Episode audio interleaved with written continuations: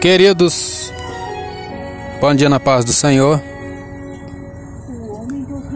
Palavra de Deus para o nosso dia de hoje. Livro, primeiro livro de Pedro, capítulo 2. Iremos ler todo o capítulo. Versículo 1 começa falando assim, ó. A epígrafe é no capítulo 1, versículo 13.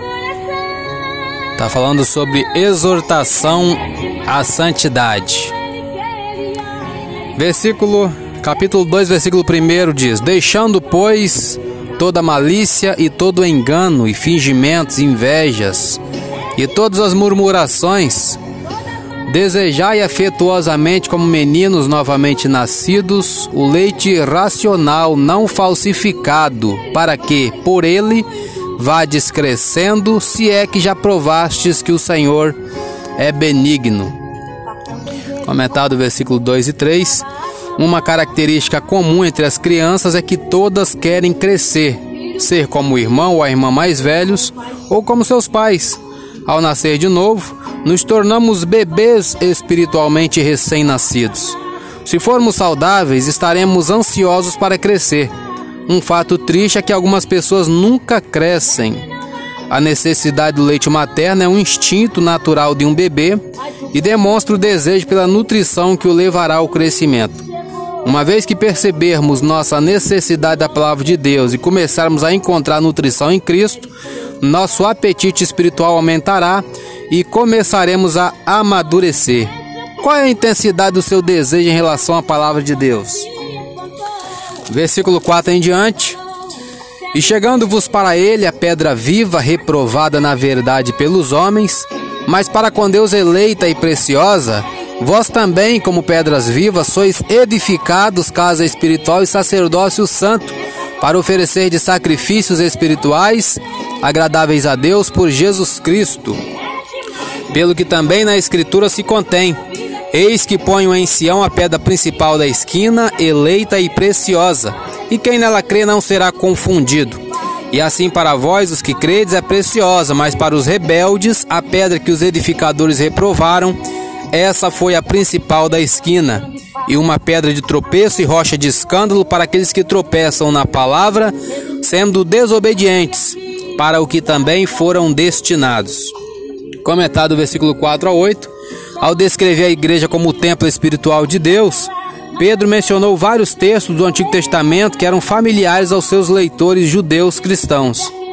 Temos Salmos 118, 22, Isaías 8, 14, Isaías 28, 16. Os leitores de Pedro com certeza entenderam que a expressão pedras vivas, entre aspas, era uma referência a Israel. Então Pedro aplicou a imagem de pedra viva, entre aspas, a Cristo. Uma vez mais, Pedro mostrou que a igreja não anula a herança judaica, mas a completa. Versículo 9 em diante. Mas vós sois a geração eleita, o sacerdócio real, a nação santa, o povo adquirido, para que anuncieis as virtudes daquele que vos chamou das trevas para a sua maravilhosa luz.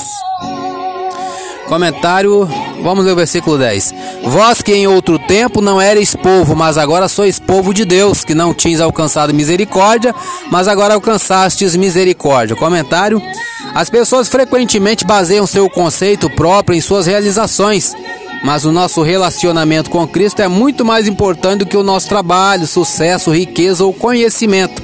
Fomos particularmente escolhidos por Deus e chamados para representá-lo às outras pessoas. Lembre-se de que seu valor se origina de você ser um filho de Deus e não daquilo que você pode alcançar.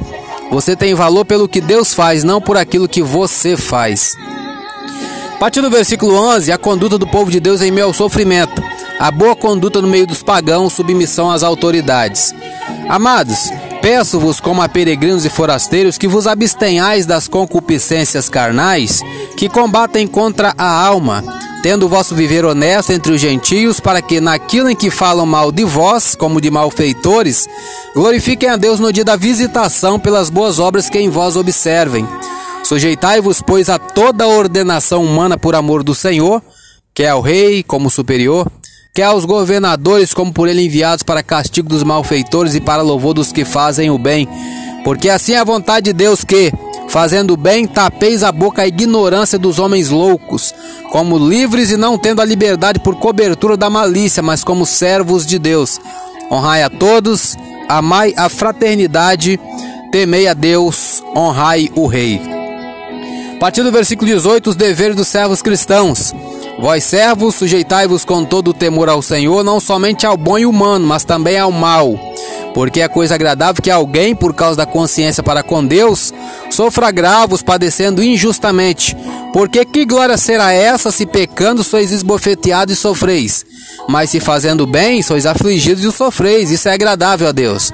Porque para isso sois chamados, pois também Cristo padeceu por nós, deixando-nos o exemplo para que sigais as suas pisadas, o qual não cometeu pecado, nem na sua boca se achou engano, o qual, quando o injuriava, não injuriava, e quando padecia, não ameaçava, mas entregava-se àquele que julga justamente, Deus, levando ele mesmo em seu corpo nossos pecados sobre o madeiro, para que, mortos para os pecados, pudéssemos viver para a justiça, e pelas suas feridas fostes sarados, porque éreis como ovelhas desgarradas, mas agora tendes voltado ao pastor e bispo da vossa alma.